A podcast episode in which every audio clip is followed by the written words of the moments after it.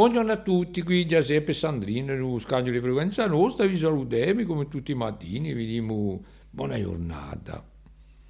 Vogliamo parlare, voglio parlare di Santa Emma. Santa Emma era un'alemana, discendente di un famoso re sassone Witikind, che ha restituito dieci anni a Callumagna. La mamma era una donna pessima, aveva tutte i cattivezzi. Un marito non ebbe l'arte di addestrarla e ne ha sofferto assai. Anche di grazia che lui aveva a consolazioni da una figliuola che aveva tutte le virtù.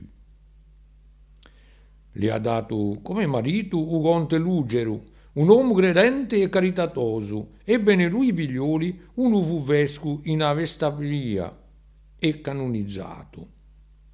E ma presto Edua ha passato gli ultimi 40 anni di sua vita a soccorrere i disgraziati. A fa chiese e monasteri, stava in Brema, capilluogo di una diocese in cima all'Alemagna che profittò assai della sua generosità. È morta in sagità il 19 aprile verso l'anno 1045.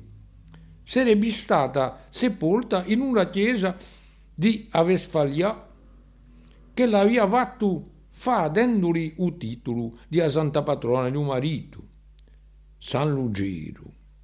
Dicono che più tardi, aprendo la tomba, a santa non era più che polvera, fuori di una mano, a mano dritta, chi gli era stata tanto generosa per la Chiesa Cattolica d'Alemagna.